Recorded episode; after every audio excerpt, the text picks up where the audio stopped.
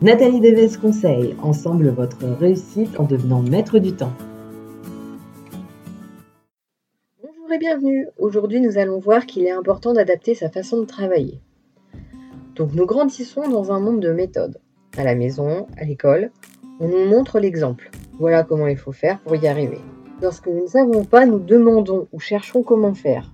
Google est régulièrement mon ami pour ça. Et je ne pense pas être la seule dans ce cas. Sauf que L'entrepreneuriat est un système un peu différent.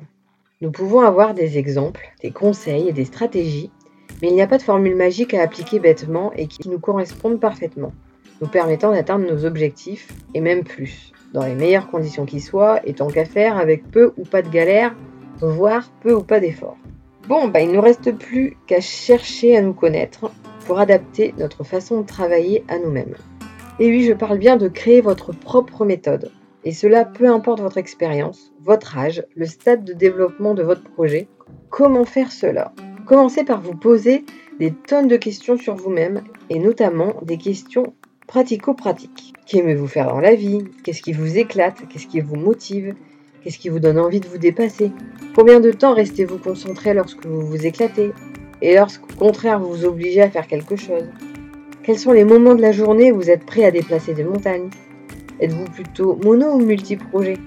Et je parle bien de projet, pas de tâche. Hein. On sait qu'une tâche à la fois est une règle pour être efficace et donc gagner du temps. Vous avez des difficultés à répondre?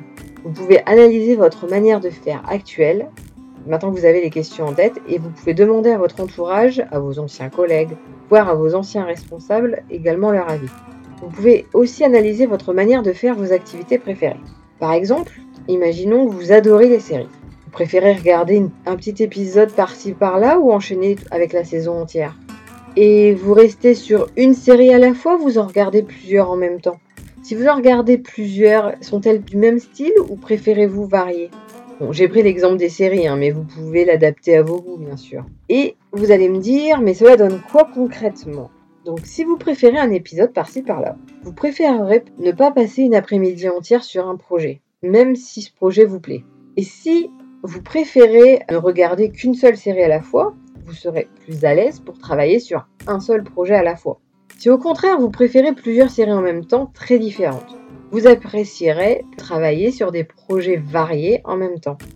Donc tenez compte des moments dans la vie de tous les jours où vous êtes bien et analysez pourquoi. Donc faites ça de temps en temps bien sûr. Hein. Le but n'est pas de vous faire intellectualiser vos moments off, mais de contextualiser vos instants de bien-être, de concentration, de pleine conscience, pour pouvoir dupliquer le principe à votre activité. Vous connaîtrez les moments, les façons de faire, vos fonctionnements pour optimiser vos journées, travailler dans les meilleures conditions pour vous et être en adéquation avec vous-même. Non seulement vous serez plus efficace, mais vous vous sentirez mieux en plus, vous vous sentirez mieux étant donné que vous n'aurez pas à lutter contre vous-même. Entreprendre ne doit pas seulement signifier créer une activité, il faut créer votre activité, selon votre façon de travailler, et cette façon doit directement découler de votre façon de vivre. Pour en rester avec l'exemple des séries, Henry, dans Once Upon a Time, devient l'auteur et relate les aventures vécues par son entourage. Vous aussi, mettez-vous à écrire votre propre histoire et restez acteur de votre entreprise. Vous aurez forcément des épreuves à surmonter c'est nécessaire à toute aventure de toute façon. Mais à vous de choisir votre attitude face au dragon. Alors, le combat au corps à corps, l'épée à la main, la fuite vers une autre galaxie à bord du vaisseau Faucon Millennium, ou l'apprivoisement façon Daenerys. Je vous donne rendez-vous la semaine prochaine dans votre boîte mail afin de recevoir NDC Info.